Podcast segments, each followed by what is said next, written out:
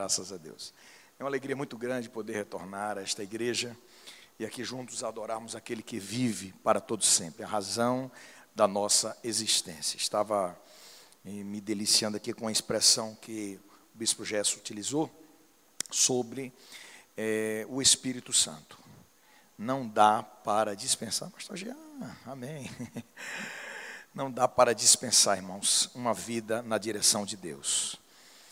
Nós não podemos pensar que dá para tocar uma vida cristã sem estar dominado pelo Espírito de Deus. Não pense que dá. Vida cristã não é entretenimento, é missão na terra. É gostoso, é satisfatório, é realizador, mas acredite, acima de tudo, é missão na terra. Nós não estamos aqui para distração, nos distraímos, mas estamos aqui para cumprir missão, alcançar o alvo o apóstolo Paulo compreendeu isso perfeitamente e conseguiu é, superar as suas dificuldades. E quando ele fala das suas dificuldades, ele faz menção, assim, uma lista enorme. Quando, por exemplo, ele diz: Olha, se alguém se diz apóstolo, eu sou mais ainda. Aí a pessoa pensa que ele vai se orgulhar de alguma posição. Ele diz: Não, eu sou mais apóstolo porque eu apanhei mais. Eu sofri três quarentenas menos uma. Aí vocês são duas? Não, foram três quarentenas, é porque o menos uma é que eram 40 chicotadas e ele sempre fazia o cálculo de não dar a quadragésima, para que não houvesse nenhuma complicação de passar da conta. Se alguém no chicoteamento passasse da conta, era ele que ia ser açoitado. Aí ele fala assim: também fui açoitado com varas, sofri naufrágio, passei um dia e meio no abismo, que era no mar, nadando no meio do naufrágio. E olha só do que é que ele fala. E ele, ele não abriu mão, irmãos, ele não desistiu. Quando o apóstolo Paulo estava à frente de algumas tarefas para realizar para Deus, e, e as dificuldades surgiam de forma terrível, você sabe o que ele fazia? Ele compreendia que quanto mais dificuldade, mais força ele deveria ter, mais esforço ele deveria empreender para cumprir a tarefa. Tem gente que quando vê dificuldade aqui, já começa assim, é porque esse negócio não é de Deus, né? Vamos dar uma paradinha, parece que Deus não está nesse negócio. A compreensão do apóstolo não era essa. A compreensão dele é assim: está difícil? Ah, agora que estou com vontade de fazer. Eu vou partir para cima e vou realizar esta obra de Deus. Deus abençoe, Bispo a alegria de poder aqui rever Pastor Alexandre, Pastor Robinho. E agora, depois que subir aqui no púlpito, vendo também o Pastor Jean, já fazia algum tempo que nós não nos víamos. Queridos, vamos abrir a palavra de Deus. Quem trouxe Bíblia, vamos abrir a Bíblia Sagrada e eu quero convidá-lo para abrir as Escrituras no Evangelho segundo João, capítulo de número 20 e versículo de número 21. Nós vamos ler um versículo, vou ler três, vamos ler três versículos, do 19 ao 21, para ver o que, que Deus tem para nós nesta noite. No final dessa palavra, eu tenho um desafio para vocês. Vamos ver se vocês são bons de desafios. Bom? Vamos lá? Diz assim: ao cair da tarde, naquele dia, primeiro dia da semana, trancadas as portas da casa onde estavam os discípulos, com medo dos judeus, veio Jesus, pôs-se no meio deles e disse-lhes: Pai seja convosco. E dizendo isso, lhes mostrou as mãos e o lado. Alegraram-se, portanto, os discípulos ao verem o Senhor. Disse-lhes, pois, Jesus outra vez: Pai seja convosco. Assim como o Pai me enviou, eu também envio, eu vos envio, eu também vos envio. Eu queria que você repetisse após mim. Diga assim: assim como o Pai me enviou. Para ensaio ficou legal, mas agora vamos de verdade. Assim como o Pai me enviou, eu também vos envio. Sentiu o drama? Vamos lá. Eu quero chamá-los para nós nos situarmos em que ocasião Jesus fala essa expressão. Depois nós vamos compreender essa expressão e ver a que ela se aplica. A ocasião era justamente o pós-ressurreição. Os discípulos, neste momento, segundo o texto que nós lemos, o primeiro versículo, diz que eles estavam com medo dos judeus, estavam no local com as portas fechadas. Versículo de número 19, se puder colocar lá, para nós analisarmos esse texto, diz assim: ó, eles estavam trancados, porta fechada, com medo. Aí você fala assim: bando de discípulo frouxo, Como é que pode? Esse pessoal não é o pessoal que conviveu com Jesus três anos. Esse pessoal aí não são, não, não, não compõe o grupo, de, o pilotão de elite de Jesus. Não foram eles que operaram milagres. Jesus mandou realizar uma obra, quando eles voltaram, ó, oh, a coisa é grande, a autoridade do Senhor nos deu é tão poderosa que quando nós ordenávamos as enfermidades, elas saíam. E quando tinha uma pessoa endemoniada, era liberta. Olha, foi bom demais. Era milagre de todo tamanho, Jesus. E Jesus dizia assim: É, vocês estão muito empolgados com o show da fé, né? Na verdade, vocês têm que buscar alegria e ter, a, a, elencar a sua razão de alegria. Em seu nome está escrito no livro da vida.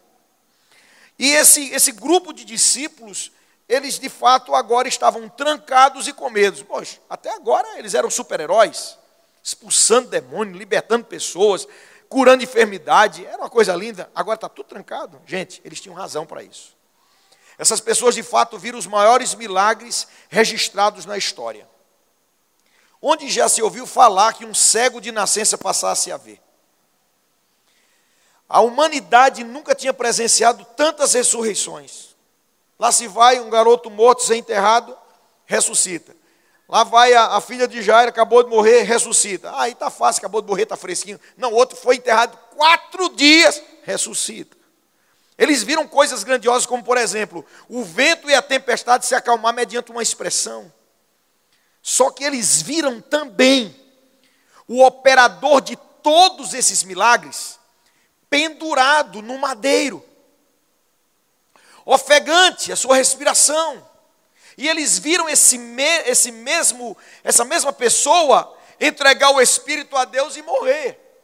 E como é que foi que isso aconteceu? Ele foi preso, esbofeteado, chicoteado e depois executado. Então passa na cabeça de um discípulo assim: bem, esse Jesus poderoso como ele é, fizeram desse jeito com ele, o que é que não vão fazer comigo? O que é que eu faço? corro para dentro do lugar, tranco a porta e fico batendo as pernas. Você não faria a mesma coisa? Tudo bem. Esta era a ocasião. Esta era a situação. E Jesus entra neste ambiente, dá uma saudação e diz assim: Ó, a tarefa não terminou. Se vocês acham que a, a obra parou, vocês estão enganados. A obra vai continuar, a tarefa vai continuar, e agora eu coloco na mão de vocês. E quando Jesus fala isso para os discípulos, acredite, isso não era exclusivo para eles. Era para todos aqueles que crescem nele. O apóstolo Paulo, ele, ele mencionando a respeito da ligação de Jesus com a igreja, ele diz que a igreja é o corpo e Jesus é a cabeça. Faz a comparação do esposo, da esposa, mas ele está falando ali, o princípio apresentado é a ligação entre Cristo e a igreja. Aí eu pergunto para você: você já foi a algum lugar sem a sua cabeça? A sua cabeça já foi a algum lugar sem o seu corpo? Claro que não. Agora me diz uma coisa: por que é então que eu, como igreja, não toco a mesma obra que Jesus veio fazer? Porque é que eu, como igreja, não estou vivendo no mesmo padrão que Jesus viveu. E é isso que ele fala no versículo de número 21. Repita essa expressão, assim como. É desta maneira. Assim como o Pai me enviou, eu vos envio a vós. Jesus está falando de missão. O verbo enviar aqui é o verbo que dá origem à palavra apóstolo. A palavra apóstolo, que vem de uma palavra chamada apostelo, ela, a ideia dela é o seguinte: alguém que foi qualificado, que foi treinado, que foi capacitado e enviado para cumprir a missão. Isso daí é o apóstolo. O apóstolo ele é nada mais nada menos do que um enviado. Alguém que vai, que é enviado. Só que há pré-requisitos para aquele que, que é enviado. Ele precisa ser treinado, capacitado, qualificado. E Jesus utiliza aqui a expressão: olha, da maneira como eu fui enviado, agora eu estou enviando vocês. Nós temos três coisas a observar aqui. Primeiro, a finalidade da vinda de Jesus. Jesus ele vem à terra com uma finalidade. E ele está colocando para a igreja a mesma finalidade para a qual ele foi enviado. E você pergunta, mas Jesus veio para quê? O Raul Seixas disse que ele veio tirar uma onda de herói. Jesus não veio tirar uma onda de herói. Jesus veio aqui e, e ele decepcionou escribas e fariseus de uma vez só. Ele decepcionou também os saduceus. Ele decepcionou todos os gregos. Os romanos ficaram arrasados quando Paulo prega para romanos, quando prega para os gregos, quando ele fala, confronta os, os, os saduceus, os fariseus, os sacerdotes, todos eles ficam decepcionados, não dá, é por isso que ele diz: vocês estão escandalizados com isso? Pois esta é a realidade. E qual é a realidade? Jesus ele veio para buscar e salvar o que se havia perdido. Gente, vamos entender bem direitinho por que, que ele falou essa expressão. Jesus estava diante de fariseus, Jesus estava diante de saduceus, judeus orgulhosos, arrogantes e religiosos, que viviam uma vida achando que, já que Deus me escolheu como povo dele, eu estou pouco me lixando com quem não é povo dele. Os outros que se deem mal, porque eu já me dei bem. O judeu não se importa com o que vai acontecer com os outros. Ele não está interessado que ninguém se torne um judeu. Ele não compartilha o judaísmo, porque ele não tem interesse mesmo que outra pessoa se torne um judeu. E quando Jesus ele começa a falar a palavra de Deus, ele fica escandalizado, diz: Ei, que negócio é esse? Você está sentado no meio desses bêbados? Você agora está andando em meio aos publicanos? Você se acompanha com essa qualidade de gente? Jesus disse: Pois é, quem precisa de remédio é quem está doente. E eu vim para atender a necessidade do doente. Eu vim para buscar e salvar o que se havia perdido. E ele cita várias parábolas para justificar essa fala. Por exemplo, quando Jesus cita aquela parábola que conhecemos como a parábola do bom samaritano, alguém chama assim, arrumar esse nome e ficou assim mesmo, né? Mas veja só o que aconteceu. Jesus cita que um certo homem descia de Jerusalém para Jericó, e ele foi assaltado, e ele foi roubado, espancado e deixado meio morto à beira do caminho.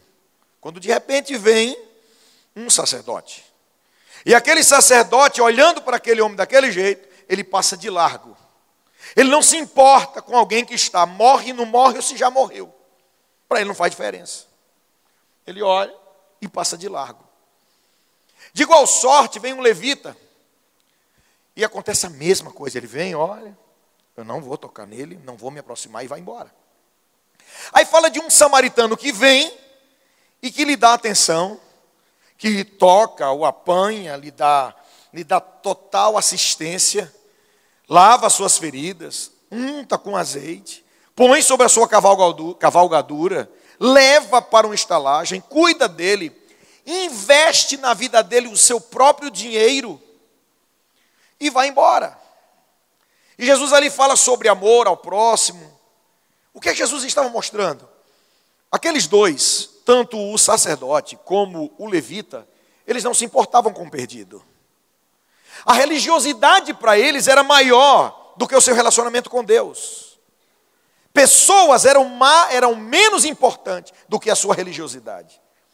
Se eles tocassem em alguém morto, estariam imundos e cerimonialmente impuros teriam que passar por uma lavagem cerimonial e estariam interditados do serviço por alguns dias. E o sacerdote ele disse: Puxa, eu não vou me meter nessa, né? Só que alguém está para morrer. E se esse alguém morre nos seus braços, está interditado. Ele não quis correr esse risco. O levita pensou do mesmo jeito. O samaritano, não, o samaritano, coitado, ele tem pouco critério. Mas uma coisa era certa: ele tinha compaixão. Ele se importava com o perdido. E Jesus transmite essa ideia. Deus está interessado com. A, a, Deus tem interesse no perdido. Capítulo de número 15 do Evangelho segundo escreveu Lucas. É sem dúvida o capítulo dos perdidos e achados. Que é que tem lá? Três parábolas. A parábola da ovelha perdida, a parábola da dracma perdida e a parábola do filho que se perdeu. Foi embora. E o que é que tem? Ah, o que é que tem? Vou te falar. Se você ler no início do capítulo 15, Jesus está conversando com escribas e fariseus. E Jesus então cita uma parábola que um homem ele tinha 100 ovelhas e uma se perdeu. E ele não ficou satisfeito com as 99. Puxa, mas ele não poderia ficar satisfeito? Olha, se perdeu uma, mas fazer o quê, né? Só é uma. Eu tenho 99. Nem compensa ir atrás. É trabalho demais. É muito risco. Não, não vou abandoná-las e atrás de uma, não vou. Mas para aquele homem, para aquele pastor, aquela ovelha perdida tinha importância. E o hino antigo, né, conhecido sem ovelhas, fala que deixou no aprisco. Deixou no aprisco não. Deixou no deserto. Deixou no deserto e foi. E ele foi e achou. E trouxe nos seus braços. E Jesus disse: é desse jeito que se alegra o pastor. O reino de Deus é desse jeito. Se alegra por uma ovelha que foi achada. Deus está interessado assim pelos pecadores que se arrependem. Ele está buscando que o pecador se arrependa, ele se importa com o arrependimento. E ele conta outra parábola. Aquela mulher, ela tinha dez moedas, dez dracmas. Só que talvez você não saiba, esse número é muito significante. Dez dracmas não quer dizer simplesmente dez dracmas. Dez dracmas quer dizer uma coroa. Que coroa, pastor? A coroa que uma noiva recebe no dia do seu casamento. Olhe para a sua mãozinha, não tem uma aliança? Foi o que você recebeu no dia do casamento, não foi? Você anda com ela, não anda? Se sua mulher te vir sem aliança, não vai achar ruim? E se seu esposo, irmã, lhe vir sem aliança, não vai ficar meio desconfortável? Então você preserva sempre essa aliança no dedo. Você não brinca com ela, nem tira da mão, para que você não corra o risco de perder e depois ter que estar dando explicação. Correto? Pois quando aquela mulher, assim, deixa eu lhe explicar. No dia do casamento, dez dracmas estão interligadas e ela recebe como coroa. Essa coroa, ela pode ser colocada no pescoço como um colar ou aqui na testa. E a partir daquela data, ela preserva essas dracmas, ela não negocia com essas dracmas. Se ela tiver alguma coisa para comprar e está faltando dinheiro, mas ela não usa essas dracmas. Ela pode usar qualquer outra moeda, mas essas são as moedas a serem preservadas. É o símbolo do dia do seu casamento. No dia só que ela perdeu uma, ela agora estava com nove dracmas? Não ela estava sem coroa. Por quê? Porque uma se perdeu. E a perda de uma moeda, para ela tinha um significado muito grande. Porque não era apenas uma moeda, agora era estar sem coroa. Você está entendendo a importância do perdido? E ela então diz assim: ela chamou suas amigas, ela saiu varrendo, ela diz assim: é, o texto sagrado diz que ela foi para varrer e disse que não iria sossegar enquanto não achasse. Ela acende uma lâmpada, acende a candeia, varre toda a casa e o texto diz: varreu até encontrar. Não tem esse negócio assim, eu vou dar uma varridinha para ver se cola. Eu vou ver se ela está por aqui. Não, eu vou varrer até achar. Jesus está colocando aqui uma parábola daquilo que era uma coisa cotidiana de Israel, e ele coloca diante deles: você sabe que para essa mulher, a moeda que se perdeu tem muito valor e ela vai ter que ir atrás dela. E ele diz assim: assim, a alegria no céu por um pecador que se arrepende. Jesus não se conforma e cita mais outra parábola. Um pai tinha dois filhos, o mais novo endoidou da cabeça, só pode estar doido, deixar a casa do pai e enlouqueceu e pediu a parte da herança. Depois de alguns dias foi embora, viveu, eh, gastou tudo que tinha, vivendo absolutamente. Depois ele sentiu a necessidade de comer, teve que trabalhar. O trabalho que tinha era para apacentar porcos, um, porcos, uma humilhação. Ele se mete naquilo ali, mas não conseguia nem alimento, não tinha condição nem de ter o, o, o alimento. Foi, foi dramático. Ele se lembra da casa do pai e ele volta. Aí você, mas o pai não foi atrás. Mas o pai tinha interesse na sua volta. O pai fez um planejamento. O pai, a, o texto sugere que a uma distância, quando ele vem, ele já vista, significa que ele estava esperando. Ele, ele mandou cevar um bezerro, guardou um anel para lhe restituir a condição de filho. As sandálias estavam preservadas, por quê? Porque na casa trabalhava descalço o empregado, o escravo, calçado só os filhos. E quando ele viu que voltou, opa, agora eu posso correr atrás dele. Foi lá, correu, abraçou, beijou, mandou-lhe colocar as sandálias nos pés. Você continua sendo meu filho. Não foi uma roupa nova, foi a melhor roupa. Depois ele diz que é, tragam, matem o bezerro cevado e colocam o anel no dedo. E ele diz: é assim que nós temos que ver a restauração. Deus está interessado, é, há uma alegria no céu pelo pecador que se arrepende. Jesus ele mostra para os fariseus: eu estou interessado no perdido. Deus está interessado no perdido. Vocês não se importam com o perdido. Vocês estão salvos? Vocês estão bem? Pois acreditem, há uma alegria maior quando um miserável desse, um pecador desse, um publicano desse, uma prostituta dessa, uma pessoa dessa que não tem nada com Deus se arrepende. Uma alegria muito maior por acima do que da condição que vocês se encontram, que não se arrependem, que acham que estão justos. O que, é que eu estou querendo dizer nesta noite?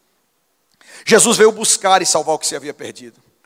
Jesus não veio à terra para passear, para fazer uma, um movimento, um, fundar uma religião. Jesus veio à terra para mudar a vida das pessoas. Jesus veio à terra para mudar a condição das pessoas. Jesus enxerga as pessoas na sua real condição e isso mexe com ele por dentro. Há um texto sagrado em Mateus, capítulo de número 9, que diz que Jesus, vendo as multidões, teve compaixão deles. Você sabe o que é compaixão? Compaixão é uma palavra que vem de uma expressão que significa entranhas.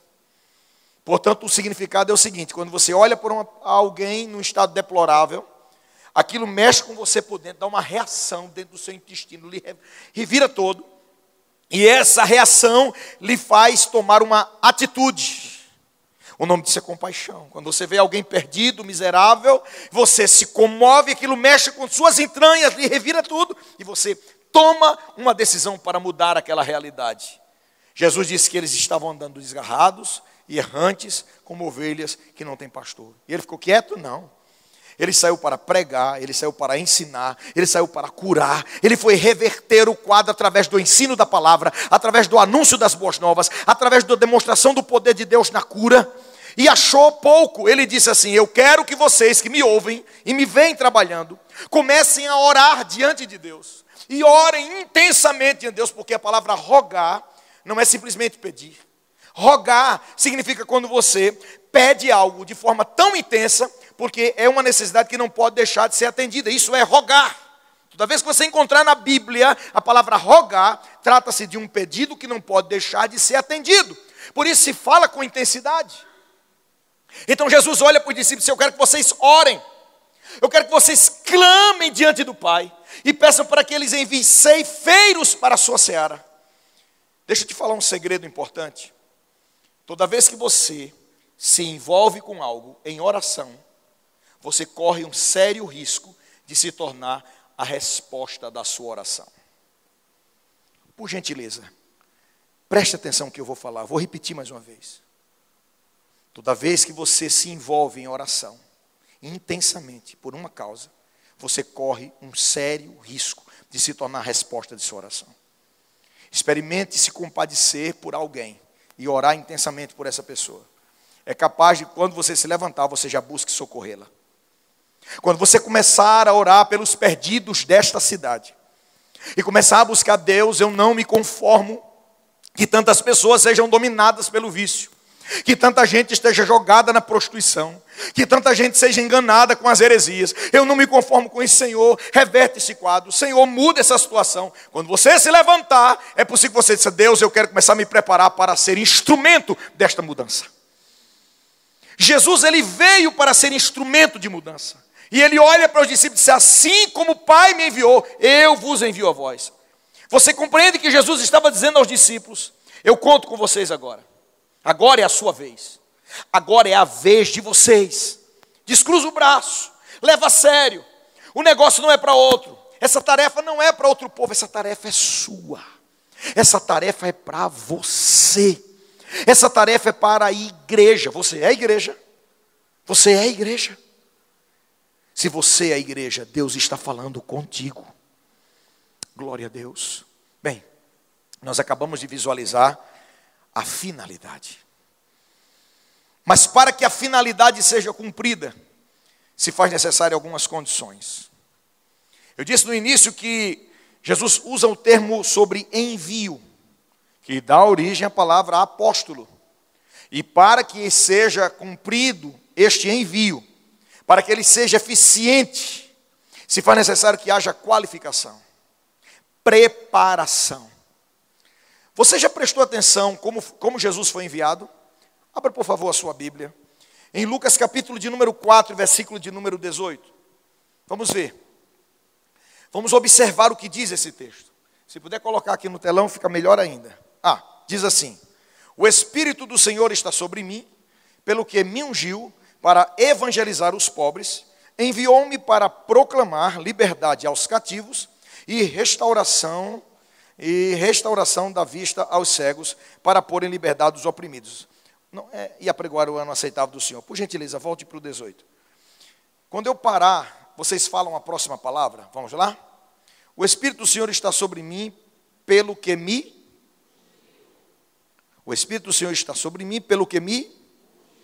Ok para evangelizar os pobres. E agora, qual é a próxima palavra depois de pobres?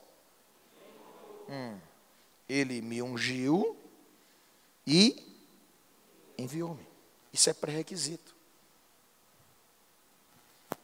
Repita: me ungiu, enviou-me. Esta é a condição de Jesus.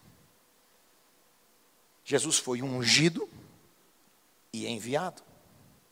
Gente, Existem coisas que se fazem sem unção. Mas isto aqui, evangelizar os pobres, proclamar liberdade aos cativos, restaurar a vista dos cegos, pôr em liberdade os oprimidos e anunciar o ano aceitável do Senhor, estas tarefas só podem ser cumpridas mediante uma unção.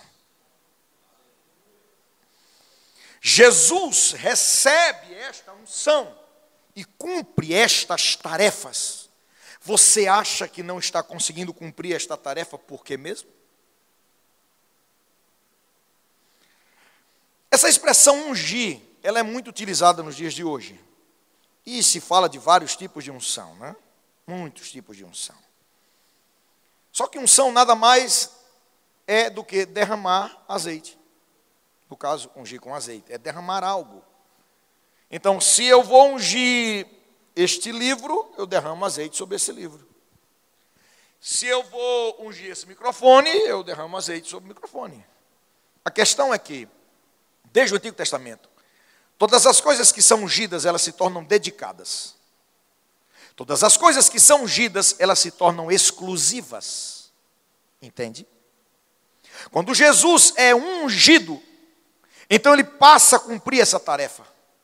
Jesus, quando ele, ele recebe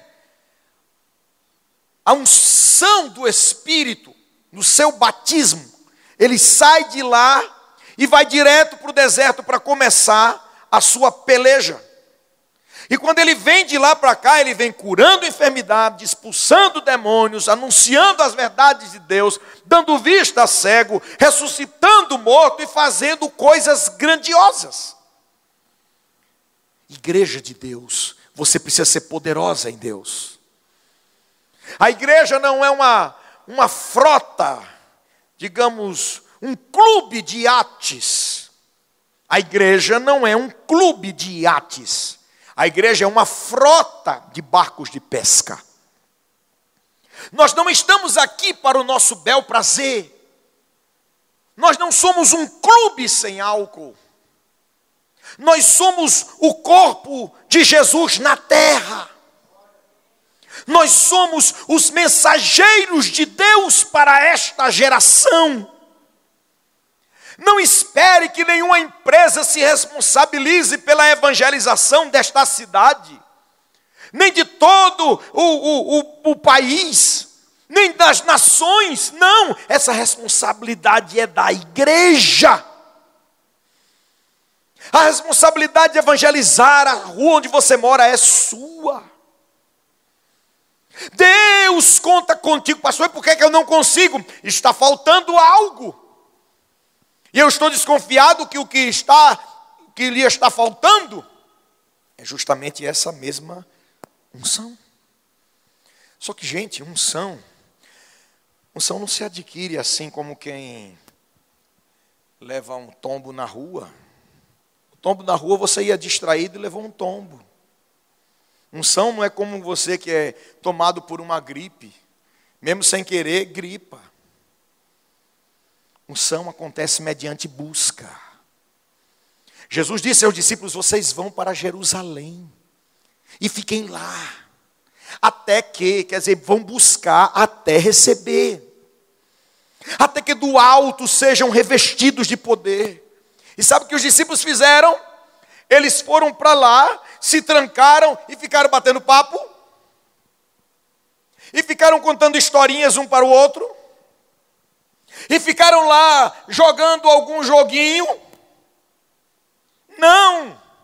Eles foram para Jerusalém, se reuniram no cenáculo e começaram a orar. E depois disso, pastor, eles oraram mais. E depois oraram mais. E na sequência, continuaram orando. Oraram em pé, sentado, deitado, andando, de joelho, até de cabeça para baixo, sei lá como é que foram as posições, mas eles estavam orando, orando, orando e orando. Até que de repente, a Bíblia diz, e de repente, avivamento acontece assim, é de repente mesmo.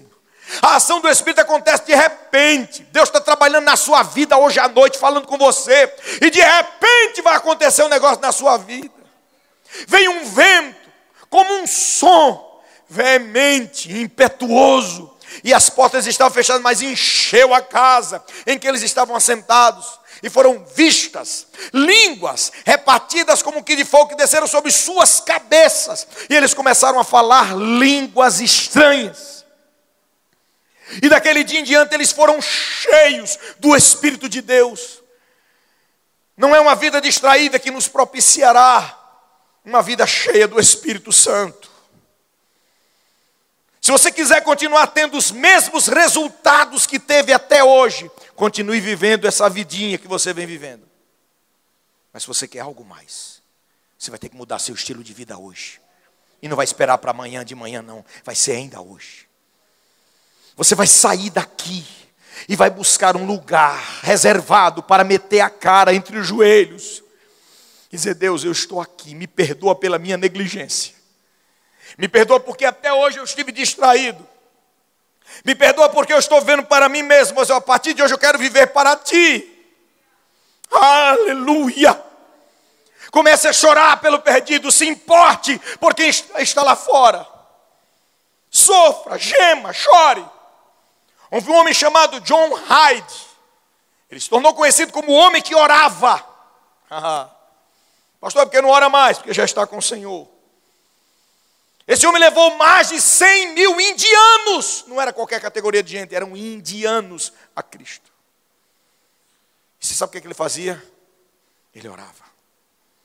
A oração de John Hyde era tão intensa que qualquer um dos seus colegas era contagiado por isso e começava a orar também. Em uma de suas viagens em um navio indo para Punjab, seus colegas de quarto de repente estavam andando pelo navio e procuraram por ele.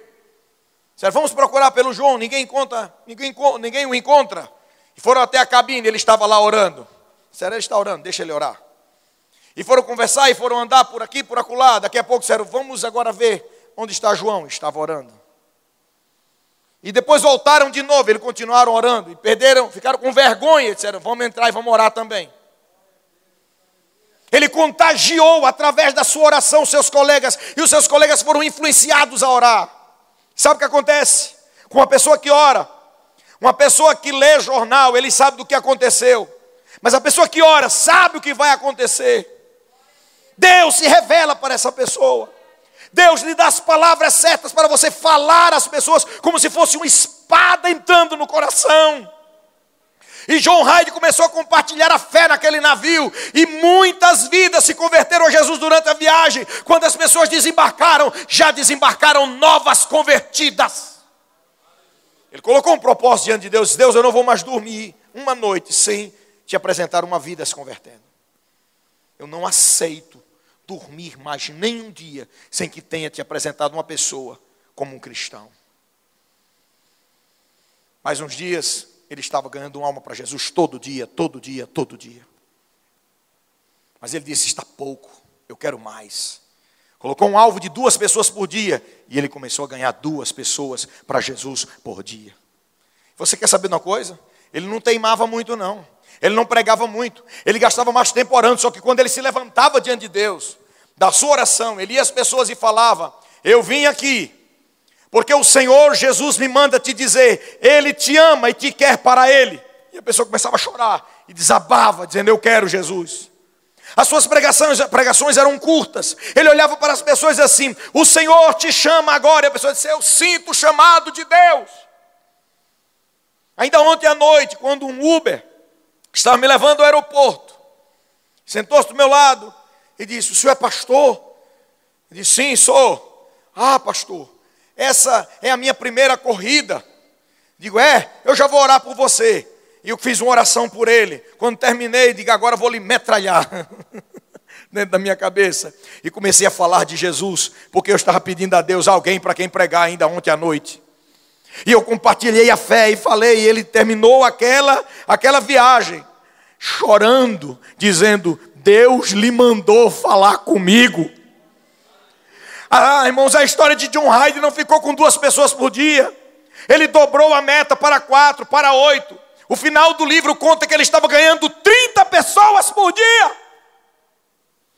Lendo este livro, ainda quando jovem, com 19 anos de idade, eu fui designado para me tornar missionário de bairro em Natal. Só que o lugar para onde me mandaram, irmãos, era um lugar desafiador. Era o verdadeiro forno do lixo numa área muito perigosa. Lá eles matam um num dia, deixam o outro amarrado para matar no outro dia. E quando eu saí da sala do departamento de missão, e eu disse com um rosto muito alegre, o irmão disse, você está muito alegre, foi que houve? Eu disse, ah, eu fui designado como missionário de bairro para atuar em determinado local, e o alvo é o seguinte, dentro de dois meses eu tenho que apresentar um, uma congregação. Eu disse, rapaz, que doidice é essa? Dois meses? Quem foi que lhe deu essa missão? O pastor. Ele disse que olhou para mim e disse que tinha uma missão para me dar. Que dentro de dois meses eu tinha que apresentar a ele uma congregação. E quantos crentes tem lá? Nenhum. E se você é doido quanto ele é, onde que fica esse lugar? Quando eu falei, disse, não, você é doido mesmo. Vão te matar lá. Eu disse, não, meu irmão, eu não estou indo para lá para brigar, não. Estou indo para lá para pregar evangelho. E sabe o que aconteceu? Eu disse, Jesus, eu quero uma alma por dia. Eu não aceito menos do que isso. Eu quero ganhar aquele povo para ti. Rapidamente as pessoas começaram a aceitar Jesus. Ao final de 60 dias, eu entreguei uma igreja com 60 pessoas. Só que aconteceu um episódio muito interessante. É que dentre as primeiras que aceitaram Jesus, uma, uma irmã chamada Conceição, ela rapidamente aprendeu a cantar. E você sabe, numa congregação, nós convertidos. Eu já, na, eu, ainda hoje eu canto ruim, naquela época eu cantava muito pior. Apareceu uma pessoa entoada, eu vou castigar nela, né? Venha para cá, venha cantar. Era todo culto ela cantava. Todo culto. Aprendeu um hino, ela repetiu o mesmo hino. Quando não era um, era outro. Era dois hinos, coitado, é o que ela sabia. O esposo dela não era crente. E num daqueles dias ela chegou para mim e disse: Pastor, o meu esposo, ele disse que lá de casa ele me escuta cantando aqui. E ele me proibiu de cantar.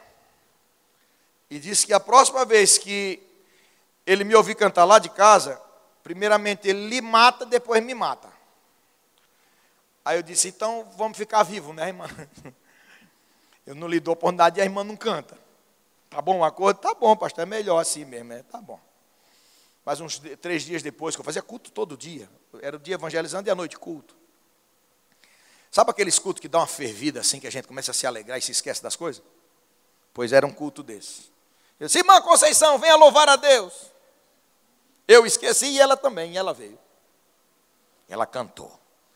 Sabe aqueles hinos assim para voar a tampa da chaleira? Foi, foi, ferveu tudo. No domingo, era um sábado à noite. No domingo pela manhã eu saí para evangelizar. E a irmã Conceição estava na, na porta assim da casa dela. Quando ela me viu a uma certa distância, ela fez assim, sabe? Só que eu entendi ela fazendo assim. Ela fazia para eu ir embora e eu entendia que ela estava me chamando. Aí eu disse, ai, irmã, está chamando. Eu fui me aproximando. Quando eu estava a uma certa distância, ela disse: Vai embora, corra, que o meu marido vai lhe matar hoje. Aí eu dei as costas, quando eu dei as costas, disse: Não corra, não, senão eu atiro. Eu já tinha saído. Me virei, como Deus dentro da sabedoria é seu servo, né? Eu sempre gostei de Bíblia grande e grossa. Eu já botei a Bíblia aqui no peito. Jesus, ajuda. Abençoa a mira desse homem. Botei aqui e fui me aproximando dele. Só que eu fui me aproximando, e a proporção que eu fui me aproximando, ele foi me xingando, me esculhambando. E eu fui dizendo assim: o amor de Deus é maior do que a sua ira. O Senhor tem uma alma e um dia vai comparecer diante de Deus. Jesus derramou sangue por, pelo Senhor para lhe perdoar, para lhe transformar, para lhe fazer uma nova criatura. E ele parou de me esculhambar e começou a me ouvir. Ele parou de gritar e ele começou a me ouvir. E eu fui falando de Jesus e falando de Jesus. E esse homem com a arma apontada para mim começou a se tremer. Quando eu vi que ele se tremeu, eu digo, afrouxou, glória a Deus. Cheguei bem perto dele, a uma distância de um metro, e disse, vamos trocar de arma. Ele disse, como é que é? Eu digo, eu lhe dou minha Bíblia, você me dá sua, seu revólver. Ele disse, feito. Me entregou o revólver, eu segurei. Só fiz que perder uma Bíblia, né? uma Bíblia de estudo. Glória a Deus, toma aí. Ele ficou com ela e eu levei a arma dele embora. E aquele homem dobrou o joelho naquele instante e aceitou a Jesus em lágrimas. Porque, meu irmão, Deus tem algo a fazer através de sua igreja. A missão de Jesus na terra é continuada pela igreja. Mas para isso a igreja precisa buscar em Deus. Nós precisamos de, de compreender, assimilar que é uma realidade, é uma necessidade. Inclusive, quando aquele episódio com a mulher samaritana, você se lembra quando os discípulos foram comprar comida e voltaram, encontraram Jesus conversando com ela? Se lembra, né? Quando Jesus olhou para eles e eles disseram: Senhor, a comida que fomos buscar já está aqui, come. Ele disse: Eu tenho uma comida para comer que vocês ainda não conhecem. E alguém saltou e disse assim: Alguém porventura lhe trouxe algo para comer? Pensando que Jesus estava com a barriguinha cheia. Ele disse: Não. A comida que eu tenho para comer é fazer a vontade daquele que me enviou. Para Jesus cumprir a missão é uma necessidade vital. O que é importante para você? O que é imprescindível para você? O que não pode deixar de acontecer na sua vida? O que é que você não, do que você não pode abrir mão? Para Jesus, o que não se podia abrir mão era deixar de cumprir a obra, a missão. Eu venho nesta noite lhe desafiar, porque a ocasião que estamos vivendo agora é de urgência. Tal qual quando Jesus, na continuidade do texto do capítulo 4, olha para os discípulos e disse assim: Vocês acham que há quatro meses até que venha a colheita? Jesus estava dizendo o seguinte: quando se planta, havia uma adagem popular que dizia: quem planta espera quatro meses. E ele disse: Vocês acham que vou ter que esperar quatro meses para a colheita? Levantem a vista e vejam que os campos estão brancos para a ceifa. Sabe a que Jesus se referia? Aquela mulher, Jesus havia acabado de pregar para ela. Ela saiu às pressas quando descobriu que ele era o Cristo. De imediato foi até os seus conterrâneos, chamou-os e Jesus disse: Levantem a vista, vejam, essa multidão de samaritanos que estão vindo na minha direção. Eu acabei de semear, já vou colher agora. Não espere, Deus conta com você para uma obra urgente. Este lugar ainda está esperando uma igreja cheia do Espírito Santo, que ame o perdido, que se importe com aquele que está descendo a ladeira do inferno você não pode mais dormir a noite inteira. Você precisa se acordar no meio da noite incomodado, dizendo: Senhor, eu quero almas. Senhor, dá-me filhos na fé. Fazer como disse Raquel: dá-me filhos, se não morro. Hoje à noite é uma noite para você projetar o ano de 2018. Esse ano é o ano de conquista de almas. Este ano é um ano de crescimento. Não espere um crescimento gradativo. Deus quer dar um crescimento explosivo. E você sabe quem Ele quer usar? Você. Você. Você. Não espere que venha alguém de fora para fazer o que você tem que fazer. Não espere que outro cumpra a missão. Deus lhe plantou neste lugar para dar frutos aqui. Aleluia. Chegou o tempo de Deus para a sua vida. Esse ano será um ano de colheita. Esse ano vai ser o ano que você vai ser usado por Deus. Esse ano vai ser o ano que você vai comer a Bíblia com muita fome, para que possa também levar este pão para os outros. Este ano vai ser o ano que você vai beber da presença de Deus para sair com água aos sedentos. Este ano vai ser o ano que você vai se encher do Espírito para evangelizar os pobres, para dar vista aos cegos, para pôr em liberdade os oprimidos. Chegou o tempo de Deus para você. Aleluia.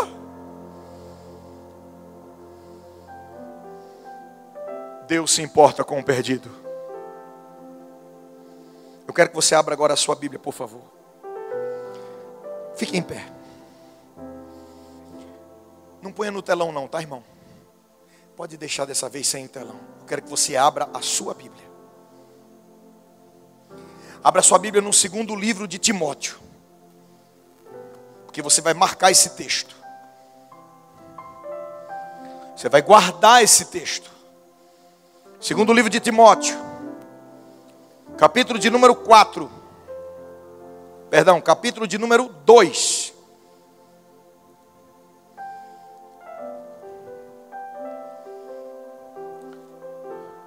Só me equivoquei o número, não é 2 Timóteo, é 1 Timóteo. Primeira epístola de Timóteo, capítulo 2. Primeira epístola de Timóteo 2, versículo 4. Primeira epístola de Paulo a Timóteo, capítulo 2, e versículo 4. Eu estou esperando o que você acha. Achou? Primeira epístola de Paulo a Timóteo, capítulo 2, versículo 4, se refere a um desejo de Deus. Ele quer que todos os homens se salvem e que venham ao conhecimento da verdade. Diga, Deus quer, mas diga com força, diga, Deus quer que os homens se salvem e que venham ao conhecimento da verdade. Olhe para mim, não feche a sua Bíblia, olhe para mim. E o que é que você quer? Qual é o seu desejo? Qual é o seu plano? Pastor, eu estou planejando prosperar. Bem feito, muito bom isso. Estou planejando este ano me casar. Muito bom. Estou planejando este ano construir uma casa. É legal. Este ano eu estou planejando estudar, concluir meu curso, voltar à faculdade. Não sei o que é que você está pensando, né? Eu só preciso lhe dizer uma coisa: quaisquer que sejam os seus planos, a prioridade é buscar o perdido. A prioridade é buscar o perdido. E sabe quando isso será prioridade em você? Sabe quando isso será prioridade em você? Sabe quando isso será prioridade em você? Quando o seu coração estiver junto do coração de Deus. Se até hoje você não está desesperado por almas, é porque o seu coração não está junto do de Deus.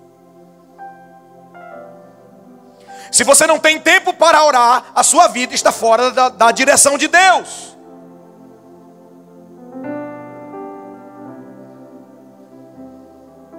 Pastor Jair, o senhor não podia ter dado desconto hoje? Não, irmão sem desconto. A palavra do jeito que recebi. Agora eu quero saber se você vai receber esta palavra. Porque até agora você me ouviu. Eu quero saber se você vai receber esta palavra. Se você recebe esta palavra e quer uma mudança de atitude, sai daí e vem cá. Aleluia. Aleluia. Aleluia. Aleluia.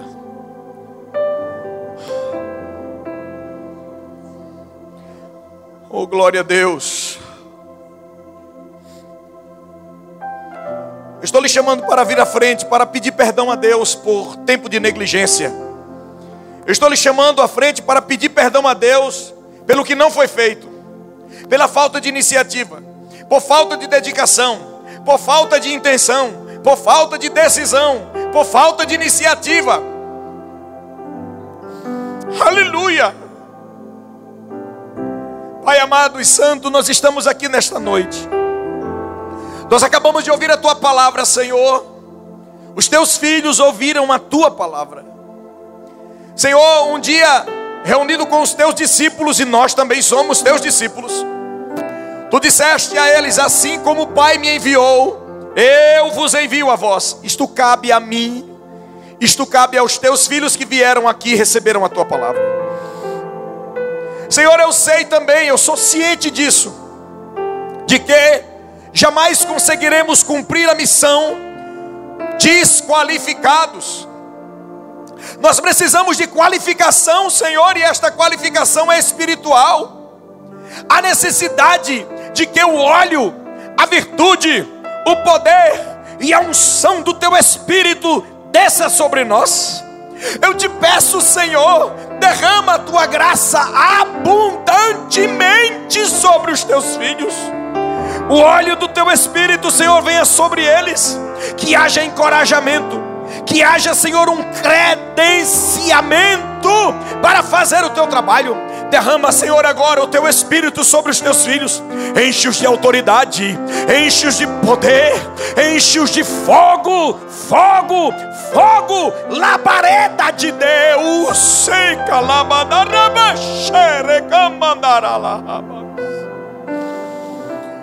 Senhor, desperta-nos para te buscar, para termos a vasilha cheia e assim compartilharmos a fé no Filho de Deus. A urgência é grande, os campos estão brancos para a ceifa. Usa os teus filhos, Senhor, e a partir de agora, que haja uma nova história para eles, em nome de Jesus. Uma nova história Deus tem para mim. Um novo tempo Deus tem para mim. Tudo aquilo que pedido foi, ouvirei de Sua boca, te abençoarei. Uma nova história Deus tem para mim. Um novo tempo Deus tem para mim. Tudo aquilo que pedido foi, ouvirei de Sua boca, te abençoarei. Meu querido irmão, eu tenho um desafio para você. Eu não sei qual é o horário que você costuma participar do culto no domingo. Eu não sei até se eu posso combinar com vocês. Acho melhor deixar na liberdade. Mas eu quero lhe desafiar a identificar alguém ainda hoje. Identificar alguém ainda hoje que ainda não conhece o Senhor ou que esteja distanciado dos seus caminhos. Identifique essa pessoa. Ache essa pessoa. Convide essa pessoa e se comprometa com ela para ir buscar em casa e acompanhá-la ao templo amanhã em um dos cultos. Se Deus lhe despertou hoje, eu quero ver uma prática, uma atitude sua Pastor, Deus falou comigo, eu estou abalada com essa palavra, eu estou movido por esta palavra. Eu quero fazer alguma coisa para Jesus, pois eu estou lhe dando uma oportunidade agora. Identifique alguém ainda hoje. Marque com essa pessoa e venha com ela amanhã ao culto. Traga esta pessoa. Eu quero falar de Jesus para essa pessoa. E você amanhã pode ter um filho na fé. E amanhã você pode ver alguém se decidindo por Jesus por sua causa. Você pode fazer isso? Saia daqui comprometido com Deus. Feche os seus olhos. Pai, eu acabei de propor aos teus filhos um desafio. Eu quero te pedir, Senhor, que o Senhor conceda a direção espiritual aos teus filhos. Conceda, ó Deus, direção espiritual aos teus filhos. E conceda-lhes autoridade também para achar essas pessoas e confrontá-las, e desafiá-las e trazê-las ao culto de amanhã. Deus, usa os teus filhos, debaixo da tua autoridade, eu te peço, em nome de Jesus. Você diz amém?